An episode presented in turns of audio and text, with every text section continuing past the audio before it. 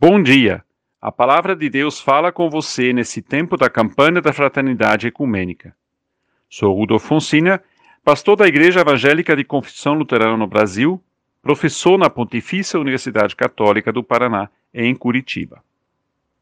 A palavra de hoje está no livro de Êxodo, capítulo 33, versículo 18, onde lemos: Por favor, deixa que eu veja a tua glória.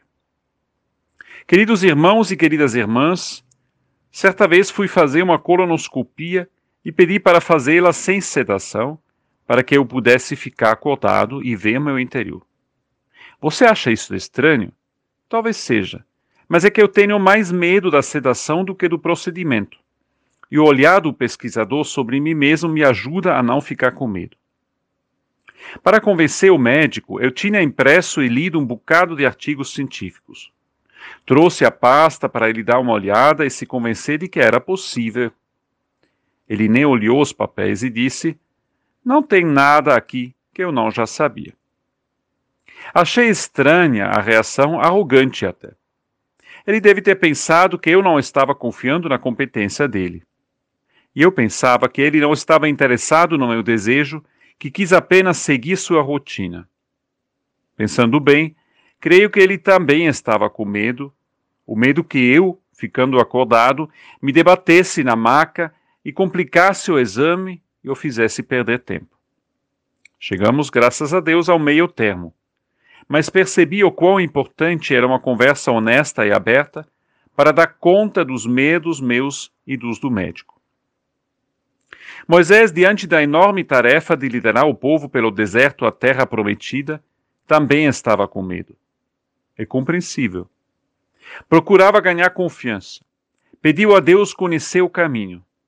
Pediu a Deus certeza de que Deus olhava favoravelmente para seu povo. E por fim pediu, como ouvimos, por favor, deixa que eu veja a tua glória. Com paciência e gentileza, Deus atende aos vários pedidos, mas o faz do seu jeito. Afinal, não se pode ver a face de Deus sem perecer. Seria forte demais para um ser humano. Em vez de repreender Moisés, no entanto, conversa com ele. No final, Deus passa diante de Moisés e cobre ele com sua mão, para que Moisés sinta sim a presença de Deus, mas não seja derrubada por ela. A conversa e a postura fizeram toda a diferença e trouxeram o resultado desejado. Agora, com confiança, Moisés pode ir em frente.